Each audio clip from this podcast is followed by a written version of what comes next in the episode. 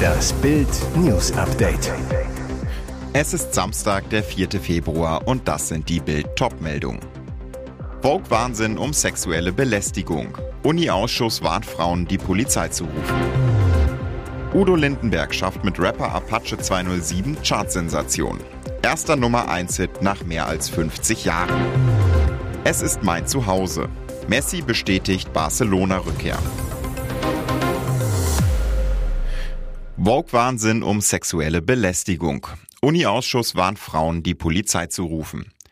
Obwohl an der Freien Universität Berlin ein Mann wiederholt Frauen sexuell belästigt und bedroht haben soll, warnt der Allgemeine Studierendenausschuss AStA davor, die Polizei zur Hilfe zu rufen. Stattdessen solle man sich zunächst an den Sicherheitsdienst der Uni wenden. Wir möchten jedoch unbedingt darauf hinweisen, dass Polizeieinsätze für von Rassismus betroffene Menschen grundsätzlich mit einem erhöhten Risiko einhergehen, Polizeigewalt zu erfahren, heißt es in dem AStA-Schreiben. Der Täter soll sich in einem psychischen Ausnahmezustand befinden. Die meisten Polizisten, so heißt es in dem Aster-Schreiben, seien nicht ausreichend im Umgang mit psychischen Ausnahmesituationen geschult. Aus diesem Grund würden derartige Einsätze oftmals durch unnötigen Einsatz von Gewalt eskaliert werden. Die deutsche Polizeigewerkschaft wirft der Asta Täter-Opfer-Umkehr vor und reagierte empört. Der Mann soll seit mehreren Wochen immer wieder an verschiedenen Orten der FU aufgetaucht sein und sich gegenüber Frauen sexistisch und übergriffig verhalten haben. Körperliche Übergriffe soll es bislang nicht gegeben haben. Allerdings Gewaltandrohung. Eine Person soll der Mann bereits länger gestalkt haben. Wie wollen Sie das schaffen, Frau Feser? Sie hat einen der schwersten Jobs der Nation, Innenministerin Nancy Faeser. Gestern Abend trat sie trotzdem noch einen weiteren an. Im Bad Hersfeld wurde sie in Goebbels Schlosshotel Prinz von Hessen zur Spitzenkandidatin ihrer Hessen-SPD für die Wahl im Oktober ausgerufen. Feser säuselte im Schlosshotel, meine Heimat ist Hessen, ich bin hier verwurzelt. Nur, die Nation sorgt sich nicht um Hessen, sie bangt um ihr inneres Gefüge. Denn die Migrationskrise ist mit voller Wucht zurück. Deutschland fragt, wie wollen Sie das schaffen, Frau Feser? Seit Wochen treibt eine Reihe von schweren Straftaten, begangen von nicht abgeschobenen illegalen Migranten, das Land um. Seit Monaten warnen Kommunalpolitiker, die Flüchtlingsunterkünfte seien voll, die Stimmung vielerorts am Kippen.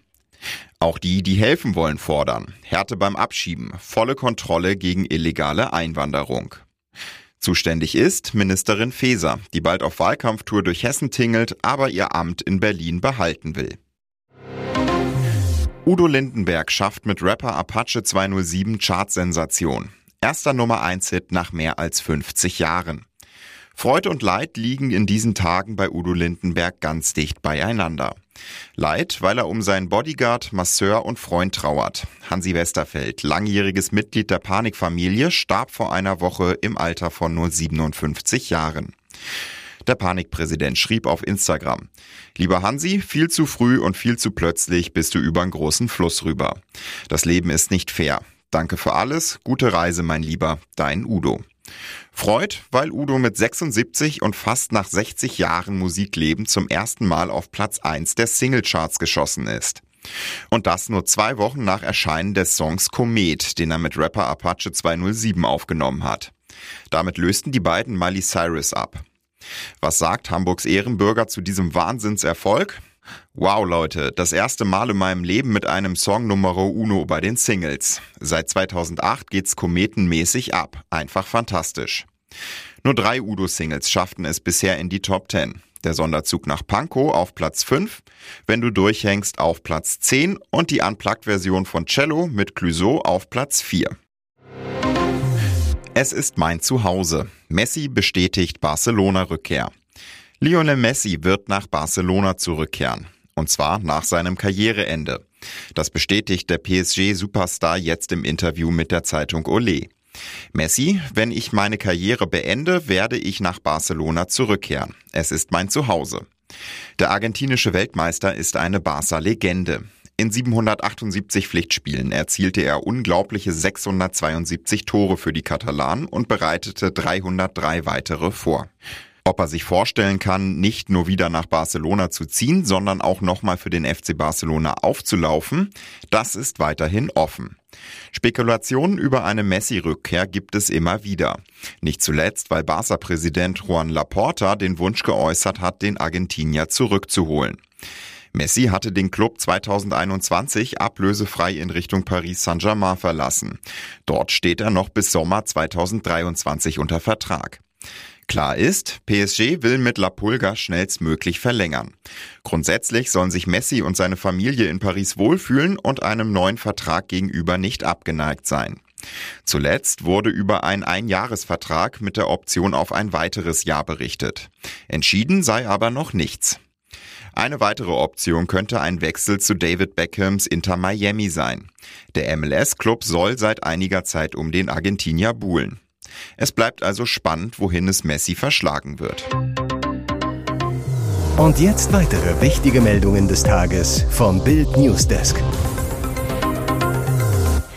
Er kämpfte für Russlands Armee in der Ukraine, jetzt packt er aus. Konstantin Jefremov war viele Jahre Soldat und Offizier der russischen Streitkräfte, war mehrere Monate im Einsatz in der Ukraine, bis er die Armee verließ und mithilfe von Menschenrechtsaktivisten aus Russland floh. Im BBC-Interview erzählt er, wie seine Kameraden und Vorgesetzten ukrainische Soldaten folterten. Die Folter finde vor allem während der Verhöre statt. Diese dauerten oftmals etwa eine Woche, erzählt Jefremov, über das, was er an einem Ort in der Südukraine erlebt hat. Die Verhöre fanden jeden Tag, nachts manchmal zweimal am Tag statt. Besonders brutal ging es dem Russen zufolge zu, wenn sich die russischen Offiziere von den wehrlosen ukrainischen Kriegsgefangenen provoziert fühlten. In einem Verhör forderte ein Russenoffizier einen Kriegsgefangenen auf, alle ukrainischen Nationalisten in seiner Einheit aufzuzählen. Denn viele Russen sind überzeugt, dass die Ukraine von Neonazis regiert und die Armee von Neonazi-Kämpfern durchsetzt ist. Offenbar wusste der Ukrainer nicht, was der Russe mit Nationalisten meinte, die Russlands Propaganda überall in der Ukraine vermutet. Der Ukrainer hat die Frage nicht verstanden, erzählt Jefremov. Er hat geantwortet, dass die Soldaten Marineinfanteristen der ukrainischen Streitkräfte seien. Der Russenoffizier und seine Kameraden reagierten mit brutaler Gewalt. Für diese Antwort haben sie ihm einige Zähne ausgeschlagen. Der Bericht des Russen belegte ein weiteres Mal, die russische Armee bricht die Genfer Konventionen, in denen die Behandlung von Kriegsgefangenen geregelt ist. Die Behauptungen der russischen Regierung, dass Russland ukrainische Gefangene gut behandelt, sind nichts als Lügen. Der Nürburgring hat den insolventen Hunsrück-Flughafen Hahn gekauft. Nach Informationen der deutschen Presseagentur vom Freitag ist ein notarieller Vertrag über einen Kaufpreis von rund 20 Millionen Euro unterschrieben worden. Damit ist die Ringbesitzgesellschaft NR Holding um den Russen Viktor Charitonin bei dem Airport eingestiegen. Das Geld für den Flughafenkauf ist auf dem Konto bereits angekommen. Charitonin ist ein russischer Milliardär, Mitbesitzer von Farmstandard und seit Oktober 2014 Miteigentümer des Nürburgrings. Er ist einer der 96 Oligarchen auf der Embargo-Liste des US-Finanzministeriums. Noch kann das Bundeswirtschaftsministerium den Kauf gemäß dem Außenwirtschaftsgesetz prüfen. Bereits im Juni 2022 hatte eigentlich die Swift Conjoy GmbH in Frankfurt den Flughafen Hahn gekauft. Doch nach DPA-Informationen nie den Kaufpreis gezahlt. Jetzt hat der Nürburgring mit der NR Holding um Charitonin das Rennen gemacht. Der Airport Hahn ist ein ehemaliger US-Militär-Airport. Obwohl eher abgelegen, macht ein Vorteil den Flughafen für mögliche Käufer attraktiv. Eine seltene und begehrte Nachtfluggenehmigung. Manuel Neuer bricht nach seinem Beinbruch im Skiurlaub das Schweigen. Im Interview mit dem Online-Portal The Athletic und der Süddeutschen Zeitung kritisiert er die Bayern-Bosse hart. Über die Entlassung von Torwarttrainer Toni Tapalovic sagt er, für mich war das ein Schlag, als ich schon am Boden lag. Ich hatte das Gefühl, dass mir das Herz herausgerissen wurde.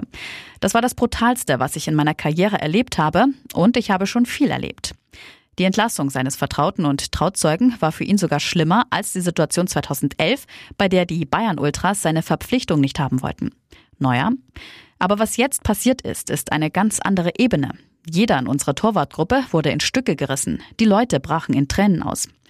Für ihn sei der Tapalovic-Rausschmiss nicht verständlich. Naja, es gab keinen Grund, den ich nachvollziehen konnte. Es wurden Dinge gesagt, mit denen ich nicht einverstanden bin. Nichts, was ich gehört habe, hätte die Möglichkeit ausgeschlossen, dass man miteinander spricht und die Dinge klärt. Neuer bemängelt wegen der Tapalovic-Entlassung sogar das Mir San Mir-Gefühl.